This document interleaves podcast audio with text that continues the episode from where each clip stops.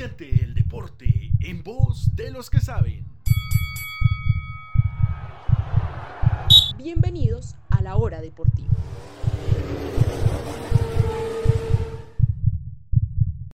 This is the rhythm of the night.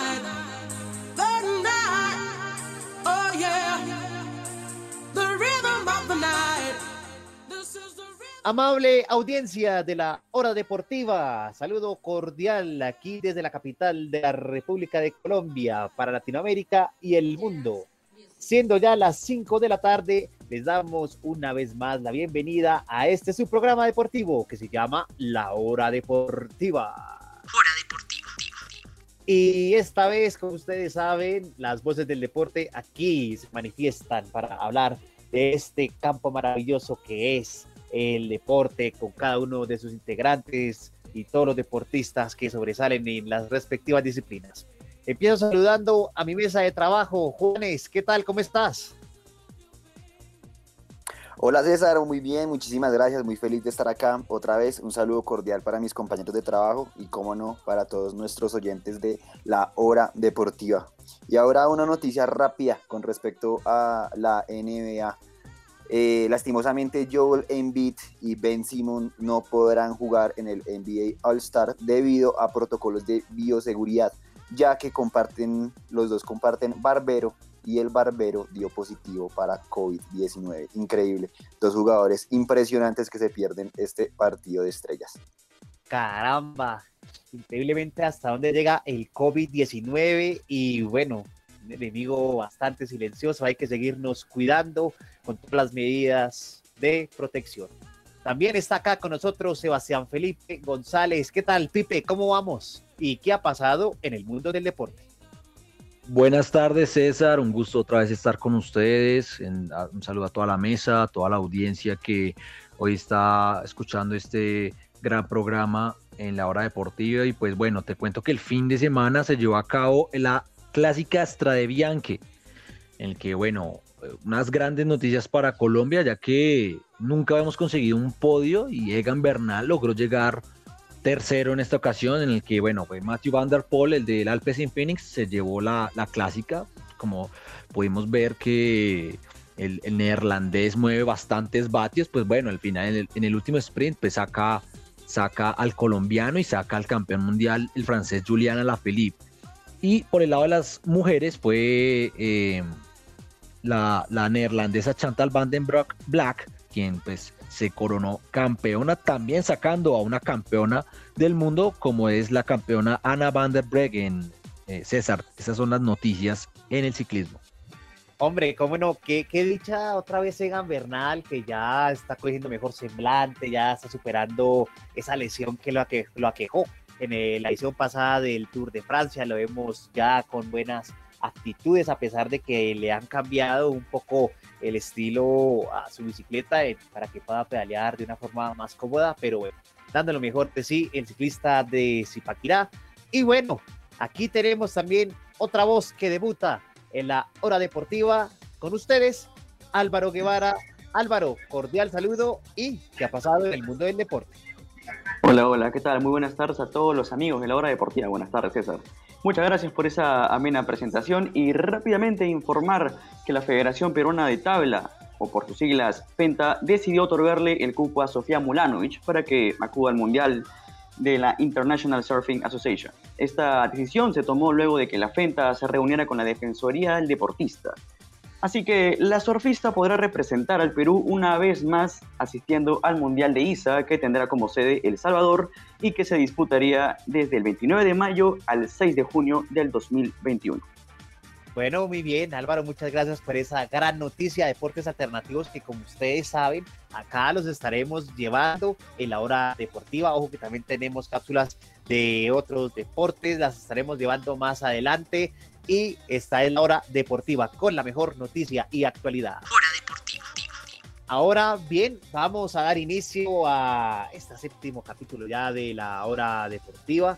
Y bueno, Conmebol ya suspendió lo que iba a ser esta doble fecha de eliminatorias para el mes de eh, que estamos en curso en marzo. eh, mediante vía Twitter, eh, Conmebol manifestó lo siguiente, abro comillas, el Consejo de la Conmebol resolvió suspender la doble fecha de las eliminatorias para Qatar 2022 prevista para marzo. La decisión obedece a la imposibilidad de contar en tiempo y forma con todos los jugadores sudamericanos. Cierro comillas. Eh, Felipe, ¿cómo toma esta decisión de la Conmebol? Bueno, César, es una decisión creo que es correcta, teniendo en cuenta que pues eh, ya dos países habían bloqueado la salida de jugadores, como lo es pues Inglaterra y Alemania. Esto es una decisión que es pensando más allá de, de lo deportivo, ¿no? Es la salud la que prima y creo que es una decisión acertada por parte de los dirigentes del fútbol que, que pues bueno, decidieron aplazar esta fecha y pues todavía están en el análisis de cuándo será los partidos, que creo que pues teniendo en cuenta la, la, nueva cepa que se originó precisamente en Brasil, pues bueno, también es importante este, esta decisión, César y compañeros. Ahora, pregunto lo siguiente. ¿Quiénes se vieron beneficiados acá con, con la decisión que toma Conmebol de aplazar esta doble fecha eliminatoria?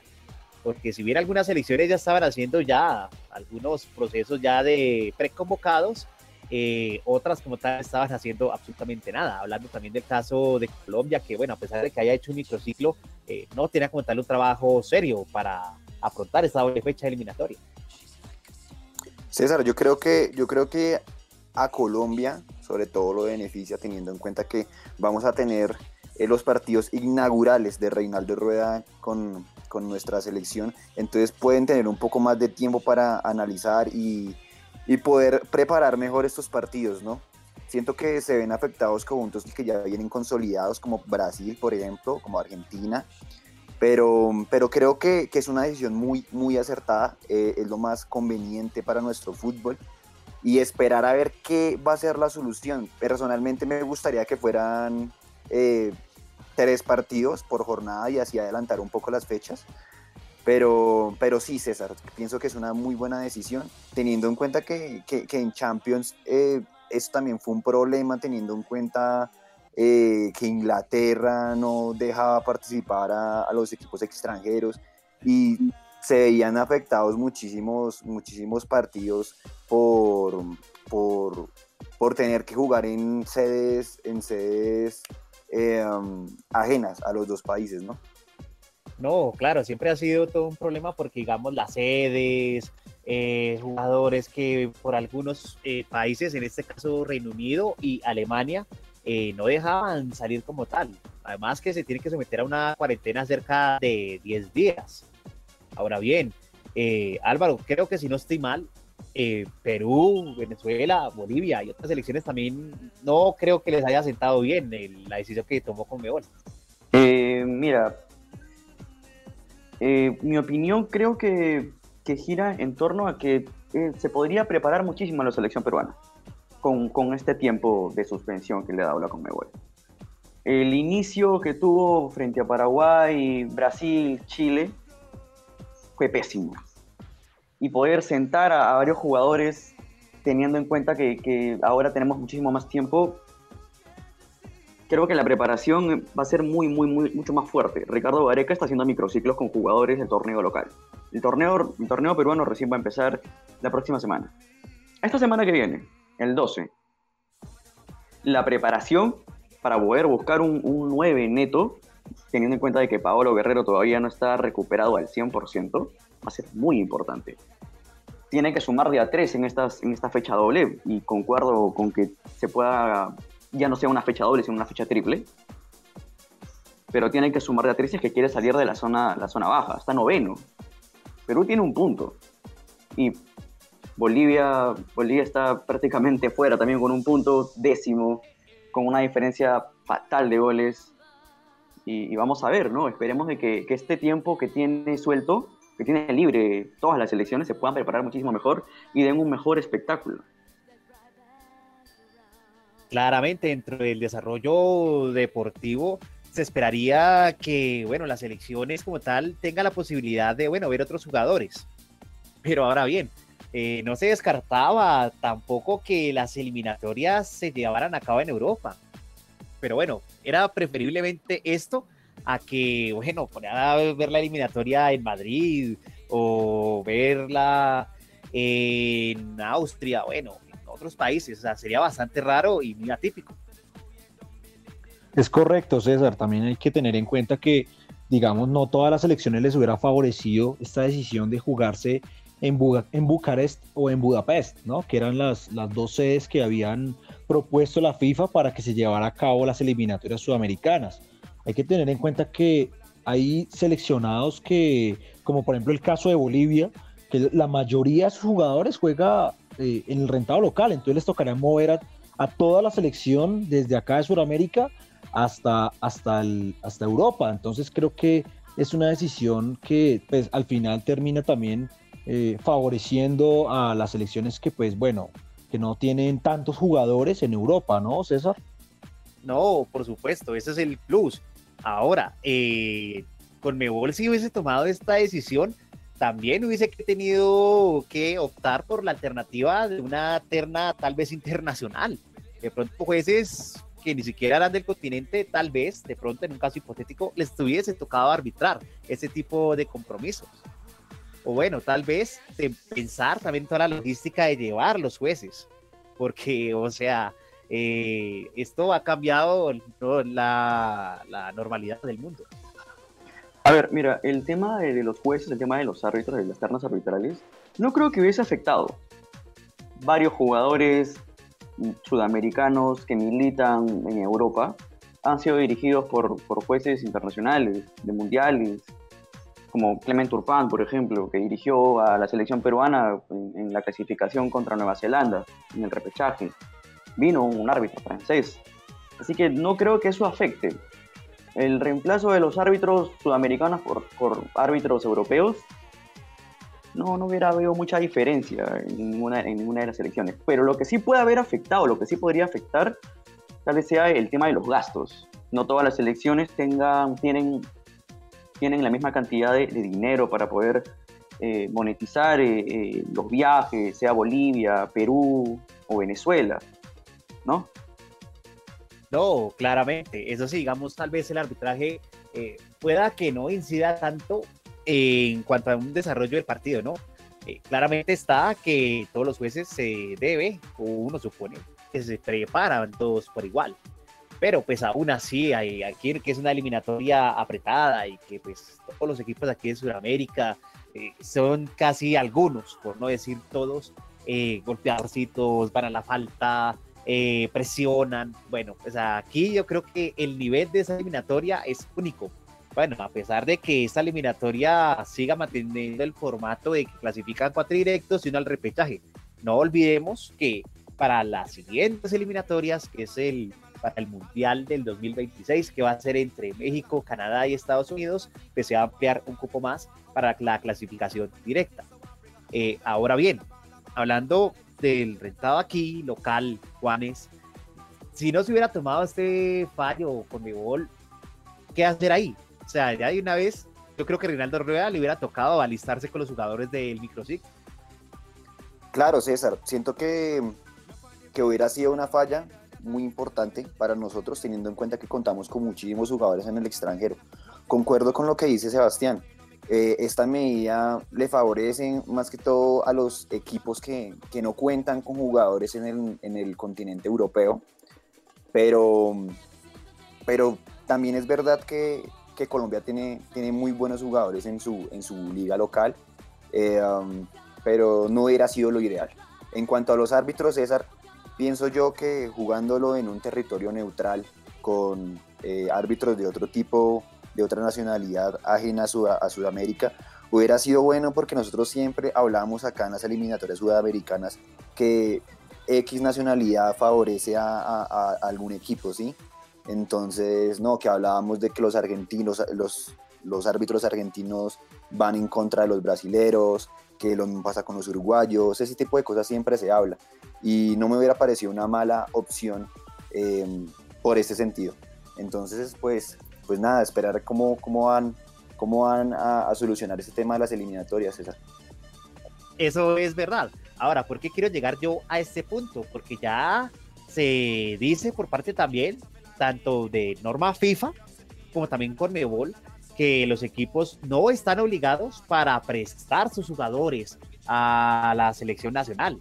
Entonces, dado el caso de que listo, pueda que eso sí se mejore todo ese tiempo de pandemia, que tal vez es para normalizar un poquito el, la normalidad del mundo. Pero si seguimos así, eh, jugadores de la Liga Inglaterra, de Alemania y de otras, les toca difícilmente llegar acá a la selección. Es correcto, César. Un viaje, pues, bastante largo el que hay, un viaje de más de ocho horas, el cual, pues, bueno, eh, termina cansando a los jugadores, a todo el cuerpo técnico y, además hay que tener en cuenta que eh, son 10 días que tienen que pasar en cuarentena, ¿no? Después de la eliminatoria, lo cual afecta a las selecciones, a los jugadores y a los mismísimos clubes, quienes son los dueños de los derechos deportivos de todos estas de todos estos jugadores que militan en el viejo continente. Entonces creo que es una decisión acertada, reitero. No, claro, obviamente. la cuestión es que, digamos, si miramos por selecciones lo que es, digamos, entre Uruguay, eh, Brasil, Argentina y Colombia, bueno, beneficiadas. Y frente a, un restante, eh, bueno, eh, pueda que tal vez se hayan visto beneficiadas tal vez por digamos, puedan nutrir un poco más la base que están trabajando ahorita con algunos de sus jugadores, pero a la final esperaban tener estos partidos para ver en qué condiciones estaban en este año. Yo creo que es, acá es donde se ve la importancia de los microciclos en las elecciones. Las elecciones de todos los países deben tener como unas alternativas frente a estos casos, porque en estas épocas de pandemia estas cosas pueden pasar y esto lastimosamente va a ir para largo, César. Entonces estas cosas van a seguir pasando y las elecciones tienen que estar preparadas para cualquiera de estos escenarios. Ahora, pregunto, Álvaro, ¿será que ya de todas formas eh, torneos con Nebol, la eliminatoria tendrá que jugarse después de la Copa América o bueno, o esperar a ver qué tipo de, decisión toma con Nebol en cuanto a la reprogramación de esos partidos? Mira, si es que afecta a las eliminatorias, sin duda también va a afectar a la Copa América. Y pensar en un torneo fuerte o en un campeonato fuerte como es la Copa América, Mm, creo que no viene mucho al caso, porque ya, ya nos hemos afectado con no sumar puntos en marzo. Estoy hablando, estoy hablando como, como seleccionado peruano. Ya nos hemos afectado por no sumar puntos en marzo. Y ahora pensar en, un, en, un, en una posible Copa América, llegaríamos a hacer un papelón.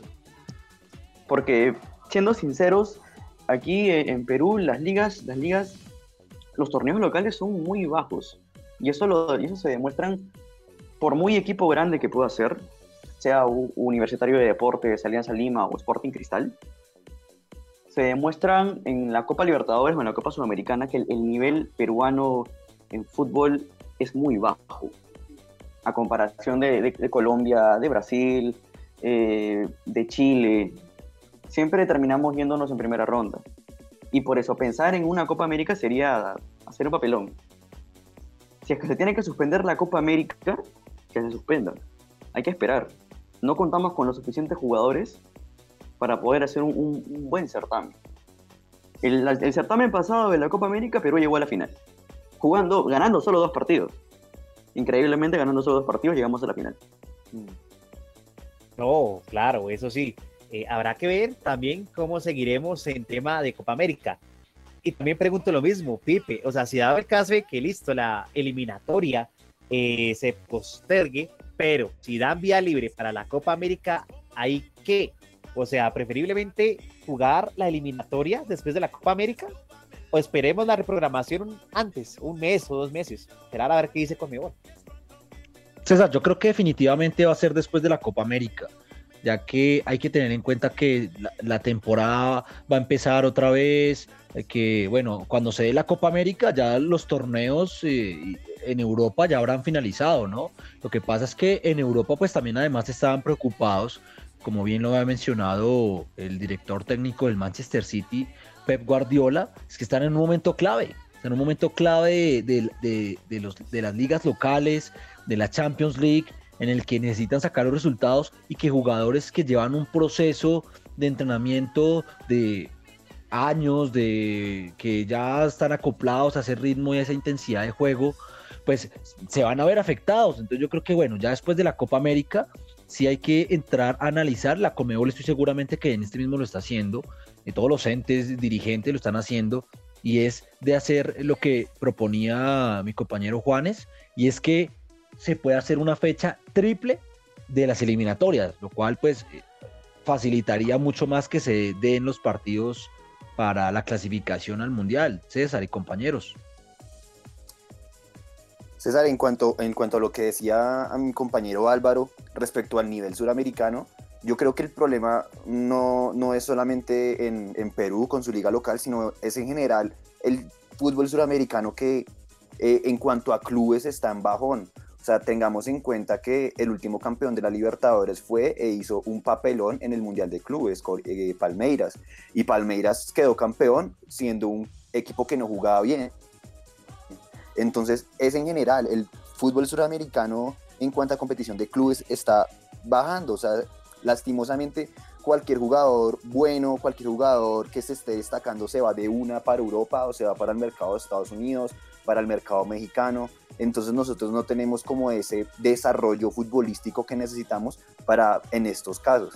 Ahora, lo de la, lo de la triple fecha me parece, como les digo, la mejor solución porque, no sé, me parece como muy eh, descabellado el pensar que, que, lleguemos a una Copa América sin, sin unos partidos de como para entenderse, para que los, las elecciones se puedan descubrir antes. Entonces, eh, no sé, me parece como un escenario muy complicado y, la Copa América, eso va a ser un factor determinante. No, obviamente. Eh, estamos ante una gran incertidumbre, ¿no? De lo que vaya a pasar a torneos selecciones con Mebol, más en ese tipo de certámenes como son clasificatorios al Mundial. Esperemos a lo que tome Conmebol durante el desarrollo de estas semanas.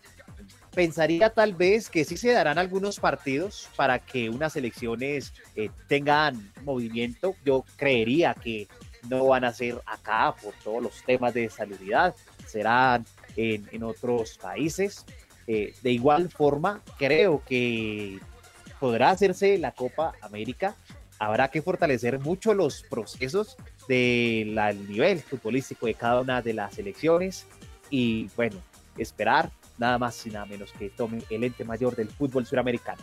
Esto es la hora deportiva. Recuerde seguirnos en nuestras redes sociales, arroba Radio Solsticio y arroba la nueva cantera raya al piso para que estén informados con toda la actualidad deportiva. Ahora vamos con esta nota que nos preparó nuestro compañero Julián Cardoso sobre fútbol internacional. Recuerden, igual el volumen que están escuchando la hora deportiva.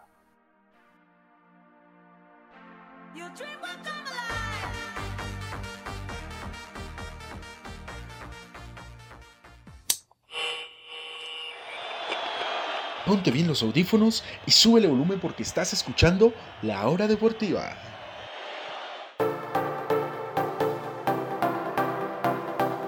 La hora deportiva seguimos el paso a paso del fútbol internacional.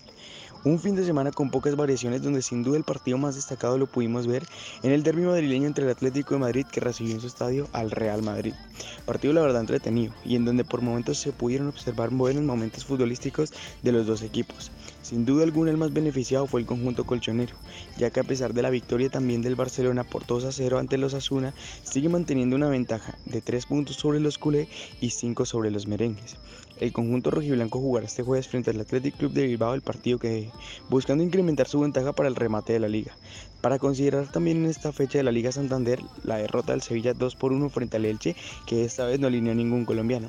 El equipo sevillano jugará esta semana para remontar los octavos de final de la UEFA Champions League frente al Borussia Dortmund y el otro fin de semana jugará el clásico de la ciudad frente al Real Betis. En Inglaterra también viviríamos un gran derby entre los dos Manchester, donde dicho partido se teñiría de rojo por la victoria del United 2 2 por 0 en el Etihad Stadium del Manchester City. A pesar de la gran victoria de los Red Devils, siguen muy lejos de la punta de la Premier League, pero sin duda alguna demuestran una luz para el final de la Premier League y una gran jerarquía del equipo de Solskjaer. Increíble fue la derrota del Liverpool 1 por 0 con el Fulham, en donde el equipo de Jürgen Klopp en los últimos 10 partidos de Premier League ha conseguido 7 derrotas y 3 victorias, donde sin duda alguna prende las alarmas en el equipo de Anfield ya que se encuentra octavo con 43 puntos y lejos de la UEFA Champions League y en este momento fuera de competiciones europeas. Se espera el resultado del partido entre el Everton y el Chelsea, ya que está en disputa el cuarto puesto para el ingreso a la Champions League, esperando que los colombianos James Rodríguez y Jerry Mina sean titulares y protagonistas en el compromiso, así como lo fue Davison Sánchez en la victoria 4 por 1 frente al Crystal Palace. En la Serie A, como partido importante se espera el resultado entre el superlíder Inter y el Atalanta de los colombianos, dos de los mejores equipos del momento en Italia. El Atalanta buscará seguir manteniendo un cupo a la UEFA Champions League y seguir consolidando el gran nivel de las últimas temporadas. Por su parte, el equipo nerazzurro espera no dar ventaja en la carrera al título con su rival de patio, el Milan, quien volvió a ganar 2 por 0 al Elas Verona y después de tantos años no pierde la fe de ganar nuevamente un Scudetto. Por parte de la Juve, eh, remontaría frente a un, partido durísimo frente a la Lazio y sigue esperando más suerte para poder lograr el octacampeonato. En este partido se destaca la vuelta de Juan Guillermo Cuadrado y un golazo de cabeza del gran Cristiano Ronaldo, quien en este momento es el goleador del Calcio con 20 goles.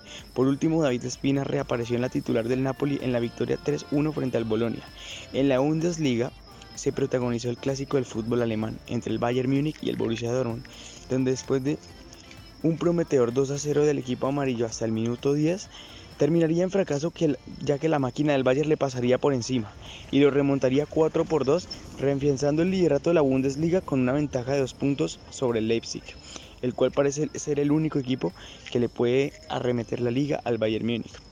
Como acontecimiento importante este fin de semana se tiene en cuenta el título del Rangers Glasgow, quien obtuvo su título número 55 en dicho país y cortó la hegemonía de su clásico rival, el Celtic.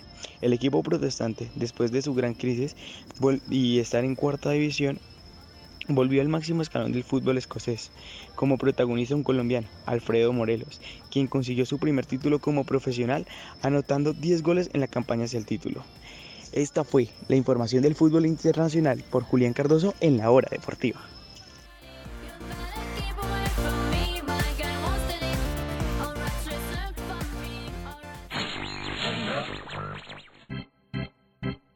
Ponte bien los audífonos y súbele el volumen, porque estás escuchando La Hora Deportiva.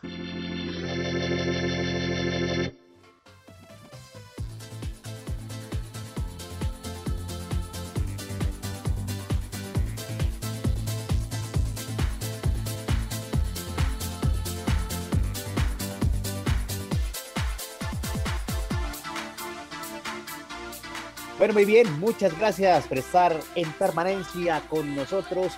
Recuerden que somos La Hora Deportiva, el programa radial número uno que le trae toda la actualidad deportiva de Latinoamérica y el mundo. Eh, bueno, pasamos a ese segundo bloque de la hora deportiva, hablando de lo que es la Copa Libertadores femenina. Ya arrancó este certamen continental, eh, donde se han dado algunos resultados donde Deportivo Tropicó eh, perdió por goleada contra Sociedad Esportiva 8-0. Eh, Corinthians eh, propició una señora paliza a Nacional con 16 a 0. Boca Juniors empató 1-1 con Santiago Morning. América de Cali Femenino goleó 5-0 al Club Universitario de Deportes. En otros resultados, también Ferroviaria eh, perdió con Sportivo El Empeño 4-0. Independiente Santa Fe de Bogotá ganó 4-0 contra el Atlético SC. River Plate empató sin goles ante Sol de América y la Universidad de Chile le ganó 1-0 a Peñarol. Y bueno, teniendo en cuenta estos resultados, eh, ha sido un torneo bastante prometedor e interesante, Álvaro. Eh, sí, sí, pero aparte de prometedor, me queda la preocupación como peruano, eh, el único representante que tenemos es el Club Universitario de Deportes, que ha caído goleado frente al América. Sí, eh, esto se debe a la, preparación, a la cantidad de, tiempo que ha tenido cada equipo para prepararse. Lamentablemente, Universitario de Deportes solo se ha, se ha podido entrenar por Zoom, por esta, por esta plataforma de, de video, ¿sí? Y durante un mes. Terminó el mes y viajaron a Argentina para poder disputar el certamen. 5-0, recibiendo un triplete de Manuela González, Daniela Arias también participó en la cantidad de goles que recibió Universitario de Deportes, y es preocupante. ¿Por qué? Porque mencionabas eh, la, la victoria la victoria que tuvo Corinthians, que es el siguiente rival de Universitario de Deportes. Corinthians va a hacer lo que se le dé la gana frente a la U. No, Corinthians además que es uno de los candidatos más rígidos para eh, llevarse este certamen. Y Felipe, América de Cali, con Catalina Usme y, y varias de sus jugadoras a la cabeza, bueno, han dado un fútbol vistoso, un buen trabajo del equipo Escarlata. Es correcto, César. Eh, el equipo de Andrés Usme demostró una categoría especial, ¿no? O sea, dominó completamente al equipo peruano universitario, que sí, hay que, hay que tener eso también en cuenta. El equipo, pues bueno, solamente tuvo un mes de preparación. El equipo, pues Escarlata, pues lleva ya varios años en un proceso importante. Vemos que los resultados se han dado. Un 5-0, una noche magnífica para Manuela González, como bien lo mencionaba mi compañero Álvaro, me- eh, anotó un triplete en una noche magnífica para el conjunto Escarlata y ahora va a enfrentar al Nacional, un equipo que se llevó 16 goles contra Corinthians, o sea, bueno, una de las palizas yo creo que, que entrarán a la historia de la Libertadores femenina, ¿no? Eh, habrá que ver cuándo se enfrenten estos dos equipos, que son los dos favoritos, ¿no? El conjunto brasileño Corinthians y América Femenino, que, que pues los dos equipos vienen haciendo muy bien las cosas y, esperar pues que, que sea un partido pues eh, que nos, que nos eh, mantenga al borde de la silla, como dicen por ahí, César, compañeros. No, claro, ambos equipos prometen bastante. Un, grupo que de por sí parece ser de mucha dominancia por estos dos clubes. Y hablando, Juanes, de Independiente Santa Fe, las Leonas, que vencieron a Atlético SC, un partido que supieron dominar ampliamente el equipo capitalino. Claro, César, gran partido para las Leonas, teniendo en cuenta que también River Plate y Sol de América empataron. Esta goleada fue importantísima porque quedaron liderando el grupo C. Y ahora yo creo que el rival a, a vencer es River. Yo creo, creo que, que es un panorama muy bueno para los equipos colombianos. Ya sabíamos que el talento, o sea, el talento de nuestras jugadoras colombianas es muy grande. Y respecto a esta fecha de Libertadores, me da la impresión de que de que hay unos equipos muy por encima de otros, o sea, nos ponemos a ver y la mayoría de, equipos que ganaron sus, encuentros lo hicieron por goleada, o sea, el único que no fue universi- el Cl- Club Universitario de Chile que ganó Peñarol 1-0, el resto 8-0, 16-0, 5-0, 4-0, 4-0, o sea, hay un muy buen nivel, pero sobre todo se están destacando unos equipos muy por encima de otros. Y ahora, lo que dice también mi compañero, el próximo partido América Corinthians va a estar muy, muy, muy interesante. Y ahí como que vamos a saber de qué está hecho el conjunto Escarlata. Es correcto, pero aclarando un poco, es, el, es el tercer partido, ¿no? El siguiente es, es pues, como bien lo mencionaba Álvaro, el, siguiente partido de Corinthians es contra, contra Universitario y el de América es contra Nacional, que bueno, serán, eh, supongo que, eh, como hemos visto, pues similar a lo que fue la primera fecha, la, tercera jornada, sí, como bien lo mencionaba mi compañero Juan Esteban, será bien interesante, César, compañeros. Bueno, aquí Independiente Santa Fe, bueno, 4-0, como lo mencioné, goles de María Morales, Arapá, es un golazo de la paraguaya Fanny Gauto y de Tatiana Ariza, que fue una de las incorporaciones que sumó el conjunto cardenal. Ahora bien, eh, yo creo que, como bien lo decía Álvaro, el nivel yo creo que aquí se ve muy notorio. Y no sé si de pronto sea porque no les han dado la suficiente bala a esos equipos en cada uno de sus países o cada una de las federaciones para que se prepare de la forma más idónea para este tipo de certámenes que es una Copa Libertadores, nada más y nada menos. es otro de los eh, torneos más importantes y además que está cogiendo fuerza el fútbol femenino últimamente. Sí, César, siento que eso es una muestra de que el fútbol femenino se tiene que tomar de una manera muchísimo más seria. O sea, nuestros equipos colombianos van a Libertadores, golean, ya hemos eh, sido campeones en varios torneos internacionales y aún no se le da la seriedad que necesita una liga colombiana, una liga profesional femenina colombiana a las mismas condiciones de, de una liga masculina. Entonces, ojalá, ojalá que estos resultados, ojalá que esta participación de nuestras jugadoras eh, haga un poco aterrizar a nuestros dirigentes y, y, tomen la determinación de que, de que la liga femenina tiene que ser algo de muchísima, muchísima mejor calidad de lo que tenemos ahora. Álvaro, y me dejó pensando en la, la, situación de los clubes femeninos peruanos, con una preparación muy baja. O sea, me parece que a la final, eh, esto obviamente se reflejará tanto en los resultados, pero a la final, eh, el, el, torneo que se vaya a hacer en Perú tendrá que coger eh, mucha seriedad y darle el valor que se merece. Déjame, déjame contarte que aquí el torneo femenino se ha paralizado. Sí, eh, supuestamente esta Libertadores femenina se iba a llevar a cabo en 2019, pero por razones obvias, por, razones de la pandemia, creo que no se, no se pudo llevar a cabo. En el 2019 Universitario sale campeón.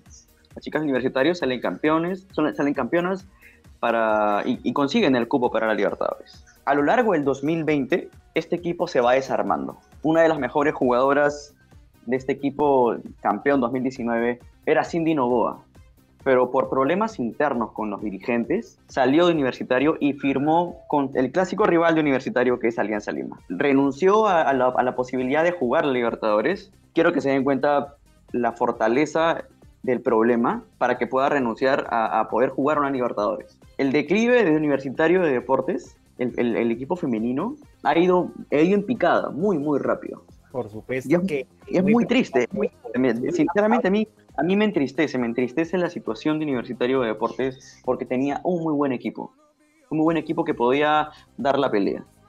Si es que hubiésemos concursado con este, con este equipo del 2019, estoy segurísimo de que no hubiese, no hubiese tenido el resultado del 5 a 0. Fácil un 1-1, o por qué no decir, arriesgarme a decir que podía haber ganado. Pero es muy triste todo lo que ha pasado en el 2020, la mala administración, lo que ha originado, tanto en el equipo femenino como en el, en el equipo masculino. No, obviamente que preocupa mucho, digamos, la situación general de lo que pasa aquí en el balompié del continente. Y no, hay que darle como tal el respeto y como tal mantener estos proyectos firmes para que de todas formas el fútbol femenino tenga más auge como a diferencia de países como Japón, Estados Unidos, Canadá, en fin. Pero ahora volviendo al tema Libertadores, Pipe, los equipos brasileños, como siempre, los más candidatos a llevarse a título, porque Kilderman también, con la goleada 8-0 que dio a Deportivo Trófico. Es correcto, César. Pues bueno, sabemos del nivel que tienen las brasileñas.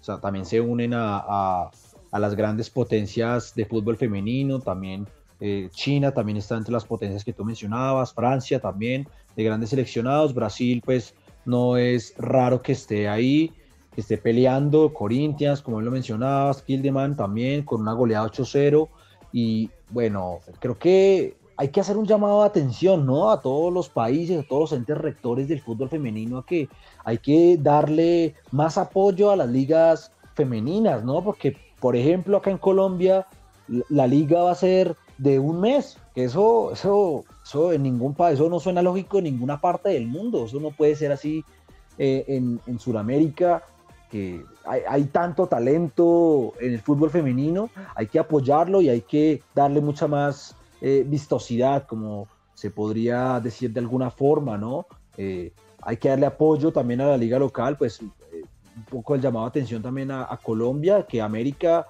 y Santa Fe femeninos pues han hecho algo muy bueno, empezando esta Libertadores, ya tenemos una Libertadores femenina con el Atlético Huila, con un gran equipo que pues bueno, hoy en día la base de ese Huila hoy se encuentra en Santa Fe, pues lo cual nos da eh, un, aire de, esperanza respecto a la Libertadores. América ya un proceso muy importante, le les han dado ese, ese apoyo que, necesita, que necesitan para conseguir cosas importantes y creo que ese es el llamado que se deben hacer a todos los clubes y a, y a todos los, los países para que les den ese, ese plus a- al deporte femenino en general, César, compañeros. No, es verdad. eh, hay que mantener este tipo de proyectos, darle el impulso necesario y hacer cada liga más competitiva. Y cómo no, en este torneo de Libertadores. Sí, César, yo creo que también es, un, es importante que nosotros como hinchas eh, um, como que ayudemos con esa causa, ¿no? Como que ayudemos a dándole, dándole un poco más de, de reconocimiento a nuestras muchachas y generando un poco de presión a nuestros dirigentes, o sea, como lo decía muy bien mi compañero Sebastián, como el- es, o sea, es, es impensable que, que el Atlético Huila haya sido tan, tan grande en el fútbol femenino, haya tenido tantas cosas, haya salido campeón y aún así, después de todo el pleito que hubo con nuestras jugadoras, no pasó nada. O sea, ellos reclamaban unas condiciones dignas, ya reclamaban una buena liga y a pesar de que tuvieron tantos títulos y fue un equipazo, no pasó nada, no pasó nada. El tema quedó en el olvido y hoy en día todavía estamos hablando de que tienen que darle un apoyo a la liga femenina, o sea, es inaudito. Y ahora los dirigentes no se tienen que excusar con la pandemia. La pandemia sí fue una problemática, pero es que lo que pasa es que lo que viene pasando con el fútbol femenino ya es de hace muchísimos años. Entonces, eh, pues nada, ojalá que este tema de una vez por todas eh, sea de la importancia de los dirigentes, que solamente ven eh, la importancia en el dinero, solamente eh, quieren monetizar las ligas y, y- y están dejando de lado un poco el espíritu competitivo, que también es importante. No, por supuesto, es verdad. eh, Estoy de acuerdo con ustedes. Eh, es increíble ver que a pesar de que no es solo Colombia, sino otros países tal vez em, no les den como tal eh, cierto respaldo a la liga femenina en torneos que uno son cortos, eh, dos la preparación es muy breve y lo otro es que eh, el nivel que uno espera ver de esos equipos, pues hombre, o sea, chévere, bacano que se den esos resultados de que golean 16, 8, pero de todas formas genera cierto desequilibrio con otros equipos que también cuentan con unas nóminas rígidas y con jugadoras que por sí se destacan por tener un buen talento dentro del terreno de juego. Así que bueno, les estaremos llevando todos los detalles también de lo que acontezca también en la Copa Libertadores femenina.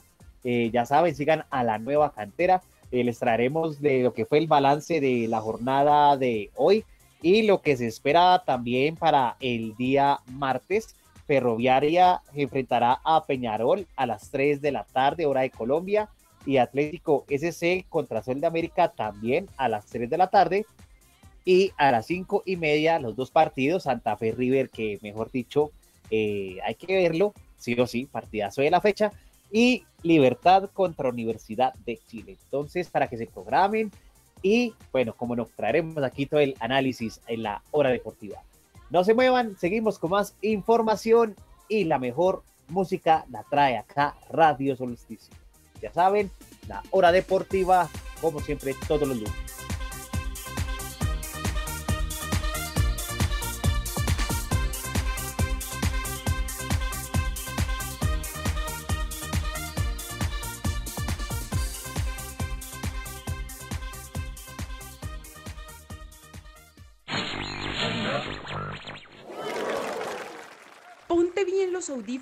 Y súbele el volumen, porque estás escuchando La Hora Deportiva. Muy buenas tardes a toda la audiencia de la hora deportiva. Hay excelentes noticias para las y los deportistas colombianos y del mundo, luego de su presentación en la Copa Mundial de Para Powerlifting, evento importante para la marca mínima de ingreso a las justas olímpicas en Tokio. Puesto que la delegación anfitriona quedó en lo más alto de la tabla de medallería con seis preseas de oro, todos los integrantes de la delegación colgaron el metal dorado en su respectiva categoría. Francisco Palomeque fue el encargado de abrir el medallero para Colombia, levantando 185 kilos en la categoría hasta 80 kilogramos. Luego fue Fabio Torres el tercero mejor del ranking mundial, quien levantó 220 kilogramos en hasta 97 kilos. Y la primera jornada la cierra John Freddy Castañeda en la modalidad de 107 kilogramos, levantando 221 kilos. Y ayer, domingo, fue Berta Fernández en hasta 73 kilogramos, Cristina Poblador en la categoría 41 kilos y Jainer Cantillo para la modalidad de hasta 88 kilogramos. Son las que cierran el medallero para Colombia, dándole el título de campeón de la World Cup. Sin embargo, cada uno de los deportistas de los 16 países que se reunieron en el Hotel Hilton Corferias de Bogotá buscaron los puntos que pueden recolectar hasta junio que les ayudará a entrar a los Juegos Olímpicos. La delegación chilena ocupó el segundo lugar con tres oros y una plata, y Turquía se ubicó de terceras con tres preseas doradas y pendientes porque el siguiente encuentro del World para Powerlifting tendrá lugar en Marchestein, Inglaterra, del 25 al 28 de marzo. Desde los micrófonos de la hora deportiva felicitamos a cada uno de los deportistas y sus delegaciones por el éxito del evento. También resaltar el acompañamiento y la organización del Comité Paralímpico Colombiano junto al Ministerio del Deporte. Acá me despido, pero sigan conectados porque mis compañeros les tienen preparada la mejor información del planeta deportivo. Chao pues. Hora deportiva. Hola a todos mis compañeros y oyentes, soy Natalia Herrera y hoy quiero contarles que Colombia competirá en la Superliga Americana de Rugby 2021.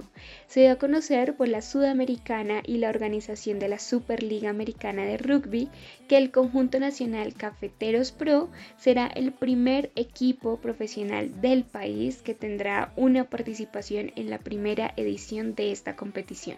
El certamen comenzará el 16 de marzo y contará con la participación de equipos profesionales como Brasil con Cobras, Argentina con Jaguares 15, Chile con Segnam, Uruguay con Peñarol, Paraguay con Olympian Lions y Colombia por supuesto con Cafeteros Pro se disputará en dos fases, la primera en Santiago de Chile y Valparaíso y luego, dos semanas después, la segunda en Montevideo, Uruguay.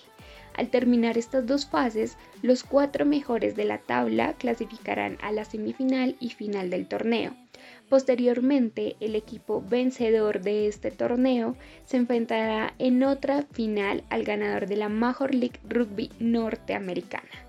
Les cuento que Cafeteros Pro va a tener 20 jugadores colombianos dentro de los 30 jugadores que van a estar establecidos para la Superliga Americana Profesional y los otros 10 jugadores van a ser argentinos. En una entrevista para medios, el entrenador del equipo colombiano, Rodolfo Ambrosio, expuso que veía muy bien el rugby en Colombia, que va en crecimiento y que él está y estará para sumar al avance del equipo y del deporte en general. Y bueno, esperamos que el equipo colombiano tenga una muy buena participación en esta competencia. Recuerden que pueden seguirnos en nuestras redes sociales como arroba radio salsticio y arroba la nueva cantera barra al piso para que estén al día en noticias deportivas.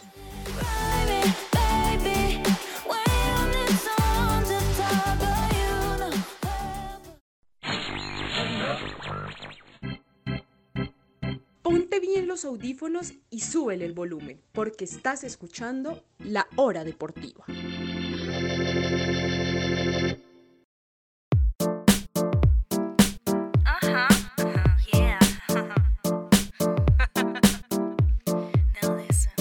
This is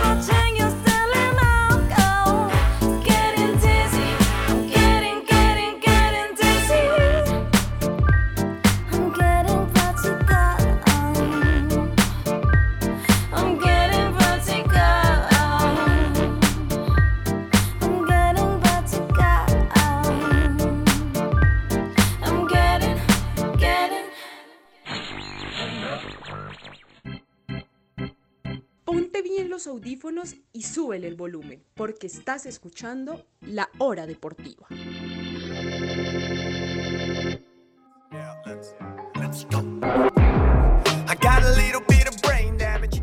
Hola, hola César, a todos los chicos de la hora deportiva, la nueva cantera y Radio Solsticio. Terminó la segunda ventana de la Basketball Champions League Américas, con resultados muy favorables para Titanes de Barranquilla, representante colombiano.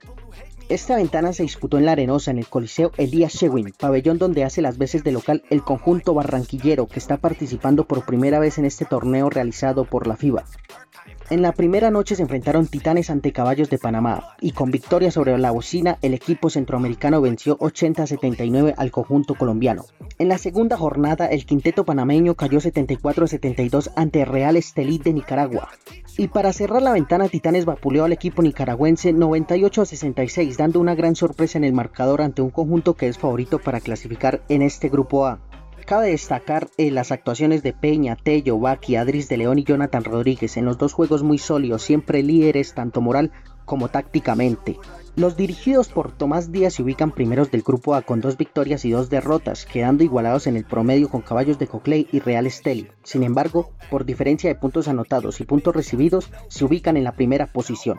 La tercera y última ventana para este grupo será del 27 al 29 de marzo en la ciudad de Panamá. Esperemos sea una gran jornada para el equipo colombiano y pueda clasificar a la siguiente ronda. Algo que sería histórico para el baloncesto nacional, para la, el baloncesto colombiano que busca, busca una evolución a nivel mundial, que sean más reconocidos. Suerte a todo el equipo barranquillero, suerte al baloncesto colombiano y esperemos que clasifiquen. Recuerden seguirnos en nuestras redes sociales, tanto de la Hora Deportiva, Radio Solsticio y la Nueva Cantera.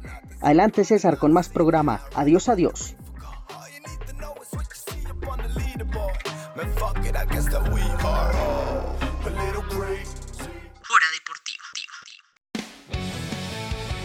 Hola César, un saludo para ti y para cada uno de los integrantes de la mesa. Quiero también destacar junto a ustedes eh, esta fecha tan especial y conmemorar más bien lo que significa el 8 de marzo. Entonces un saludo para cada una de las mujeres que nos escuchan y agradecerles por ese papel tan importante que juegan dentro de la sociedad. Y bueno, ya hablando del tema, eh, comentarles que el sábado en la noche tuvimos eh, peleas espectaculares realmente para los amantes de la MMA. Y es que la UFC 259 tuvo de todo realmente. Ya hablando de peleas eh, como las más importantes, por así decirlo, las estelares, eh, tuvimos inicialmente la de Sterling, que fue la, fue la primera pelea por el título que encontramos en la noche. Sterling quedó- se quedó con el peso, con el título del peso gallo, al vencer por descalificación en el cuarto asalto a Peter Jan. ¿Qué pasó? Que el ruso le pegó un rodillazo ilegal a Sterling.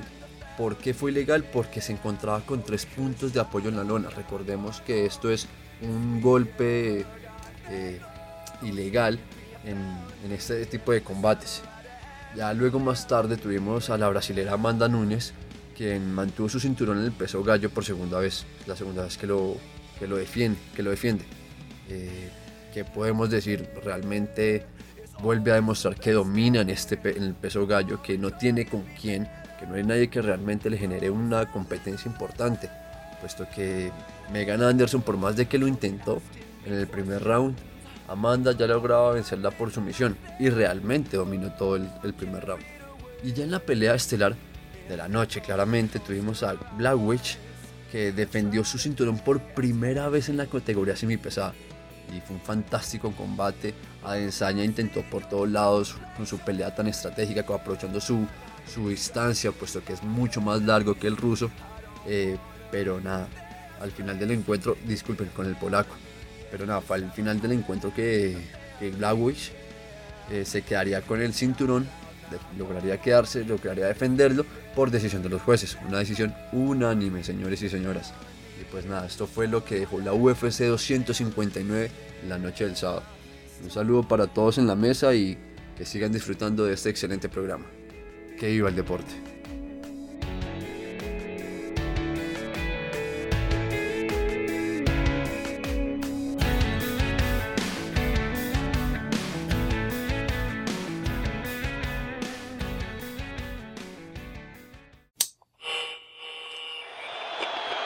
Ponte bien los audífonos y sube el volumen porque estás escuchando La Hora Deportiva.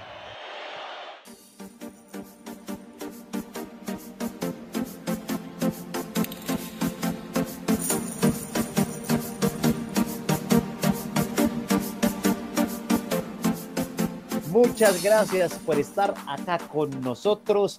Toda la información deportiva, como siempre, en la hora deportiva. Válgase la redundancia, pero que a la final vale la pena mencionar al deporte, porque aquí hablamos únicamente de eso y nada más. Ya saben, recuerden eh, seguirnos en nuestras redes sociales, arroba Radio Solsticio y arroba la nueva cantera periodismo joven y alternativo. Y bueno, Pipe, ya comenzamos aquí a tirar eh, pedal, biela, porque ya el ciclismo se comenzó a mover. Y bueno, la París-Niza que ganó, bueno, Sam Bennett, en un sprint muy apretado.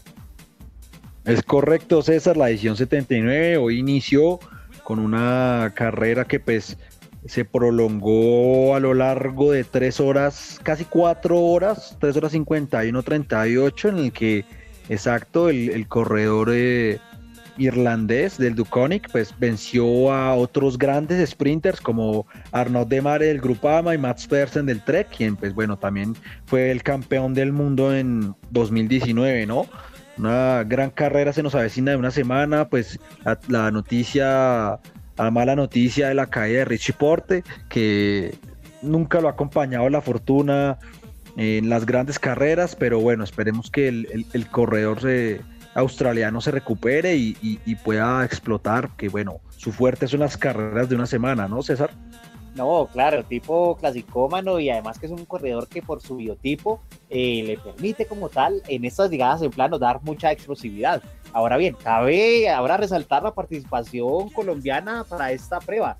Está Sergio Luis Henao y está este chico Arroyave con el Education First.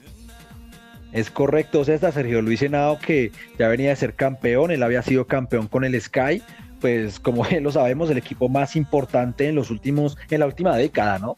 Que hoy en día pues tiene el nombre de Lineos Grenadiers, que, y en ese momento en el Sky, que el, Sergio Luis pues compartía equipo con uno de los mejores de la historia, como es el, el, el británico Christopher Froome, y que bueno, hoy, hoy ya no milita en esa escuadra, esperemos que a ver si, si logra repetir la hazaña hoy en un equipo pues de pues una categoría inferior, ¿no, César? No, claro, por supuesto. eh, líneas que aún así mantiene como tal la estructura de lo que fue ese equipo demoledor con el Christopher Froome a la cabeza. Eh, ya entonces eh, seguimos con toda la información deportiva. Eh, pasamos a la NBA. Juanes, ¿qué ha pasado en el mundo de la pelota naranja? Claro que sí, César. Eh, hoy vamos a hablar un poco de, eh, de cómo están los, equipos, cómo, cómo se ven de cara a este parón, por el, cuáles son los equipos favoritos, cuáles son los equipos que están decepcionando. Y um, hablando de la conferencia este, yo pienso que los equipos favoritos eh, son los que literal están liderando esa, esa conferencia, que son los 76ers, que son los Brooklyn Nets eh, y, y Milwaukee, Milwaukee Bucks. ¿sí? Ahora, eh, hay una muy grande eh, incorporación a Brooklyn, se le suma Blake Griffin al equipo, teniendo en cuenta que ya tenían un Big Three que pues ya todos los conocemos, que es Kyrie Irving, Kevin Durant y mm, eh, la barba James Harden. Se le incorpora ahora Blake Griffin, jugador que estaba en Detroit Pistons y se hace un equipazo, César. Yo creo que este Brooklyn Nets va a dar muchísimo de qué hablar, no solamente en esta temporada, sino en las que vienen. Un equipo que posiblemente con estos jugadores puede estar en la historia.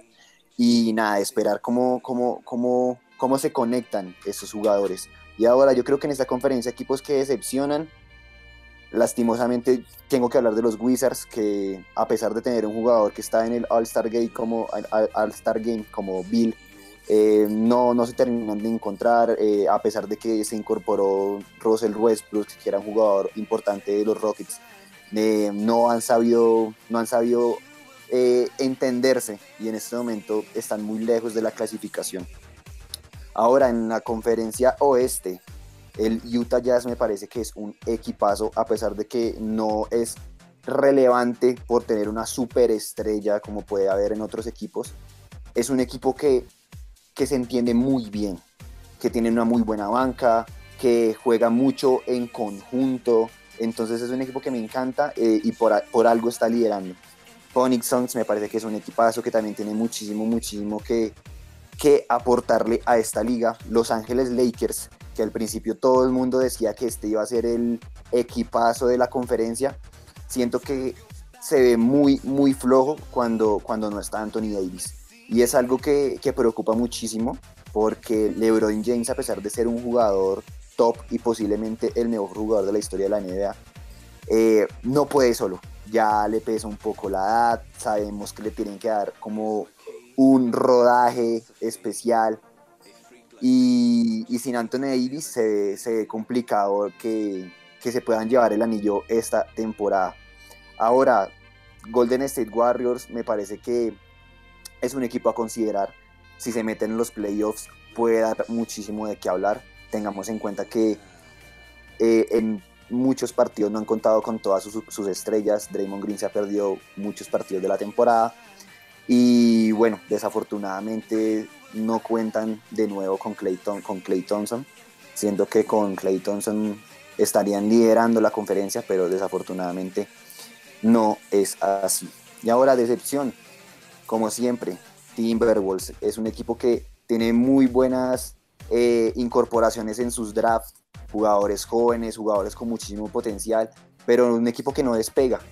Y los Rockets, que tras la pérdida de sus dos mejores jugadores como James Harden y Russell Westbrook, eh, se perdieron, se perdieron y ya no es un equipo a considerar. Entonces, César, esos son como que hasta ahora lo que, lo que, lo que nos tiene la NBA y esperar este partido de estrellas cómo va, cómo va a ser. Esperemos que sea una exhibición impresionante. Tenemos en cuenta que Stephen Curry eh, gana la competición de los triples y, nada, esperar los playoffs que convence de que va a ser una temporada muy, muy, muy buena. Gracias, Juanes, por ese gran balance de la NBA, el show del All Star, eh, los triples, eh, los jugadores que fueron convocados para ese gran partido de exhibición. Recordemos que la emisión pasada habíamos hablado eh, de lo que iban a hacer cada uno de estos jugadores eh, cómo iban a ser seleccionados, cómo iba a ser el sistema de juego, en fin. Y bueno, esperemos también cómo se termina de desarrollar la NBA y cómo eh, van a ser las finales. Entonces, más adelante, eh, cuando se den todos esos partidos, los traeremos aquí al análisis de la hora deportiva. Y bueno, ya nuestra hora ha llegado a su final. Quiero agradecerles a ustedes por estar con nosotros. Y bueno, empiezo despidiéndome de mi equipo, empezando por Álvaro. Muchas gracias por estar acá con nosotros. No, muchachos, muchas gracias a ustedes y a toda la gente que nos escucha. No se olviden todos los lunes a las 5. ¿Sí? Vamos a estar otra vez aquí en la hora deportiva. Muchas gracias, César. Así es, recuérdenlo que siempre vamos a estar acá a las 5 de la tarde, hora de Colombia, Perú, 4 de México y 7 del Paraguay. Y Juanes, muchas gracias. No, muchísimas gracias a ustedes, César. Como siempre, la pasamos genial aquí en la hora deportiva. Un saludo cordial a todos nuestros oyentes y recuerden seguirnos a todos nuestras, en nuestras redes sociales, en la nueva cantera, en Radio Solsticio, en la hora deportiva. Y nada, nos vemos en una siguiente edición, César. Y Pipe, cómo no, muchas gracias por estar acá con nosotros. César, a ti, a la mesa y a toda la audiencia, quienes son ellos los que hacen posible este gran programa que, bueno, que traemos para ellos mismos y agradecido con todos ellos y con ustedes por otra vez estar en este hermoso programa. Bueno, muy bien. Antes de finalizar nuestra hora deportiva, eh, como ustedes muy bien lo saben, hoy se conmemora el Día de la Mujer. Y con ustedes les traigo un poema que es hecho por Milka Pequero, que se titula Mujer Fuerte y dice así. A todas esas mujeres que admiro y respeto a aquellas que luchan por sus principios y sus sueños. Mujeres que transforman el mundo y a su paso no se limitan ante ningún obstáculo. Mujeres que sueñan con todas sus fuerzas, siempre con los pies bien puestos sobre la tierra. Muchas gracias mujeres por hacer de nuestros días especiales. Gracias también a esas mujeres que nos han dado muchas glorias en el deporte, a las Mariana Pajón, Tatiana Calderón, María Isabel Urrutia, a Fanny Gauto, a Marta. Es una lista bastante extensa. También quiero darle las gracias a nuestras compañeras acá de la hora deportiva en su día. También a todas las mujeres que componen este gran equipo de Radio Solsticio y también a ustedes, oyentes, en su día. Gracias por su permanencia con nosotros. De parte de su director y coordinador de este programa, César Daniel Aguirre, les envío un abrazo cordial a cada uno de ustedes. Sigan conectados con nosotros. Recuerden seguirnos en nuestras redes sociales arroba Radio Solsticio y arroba la nueva cantera raya al piso. Para que estén informados del deporte y las noticias de Latinoamérica y el mundo. Nos veremos en una próxima emisión. Recuerden pasarla bien y hasta luego, hasta luego. Llegó a su final la hora deportiva.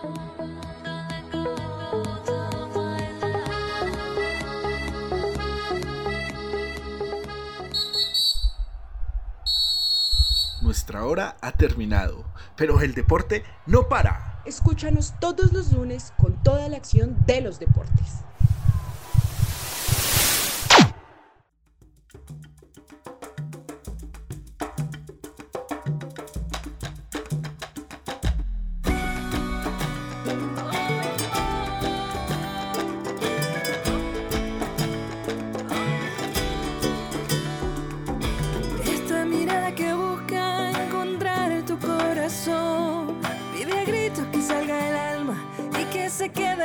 Esta niña que te espera y que no entiende cómo llegó A esconderse en lo oscuro para cuidar al corazón.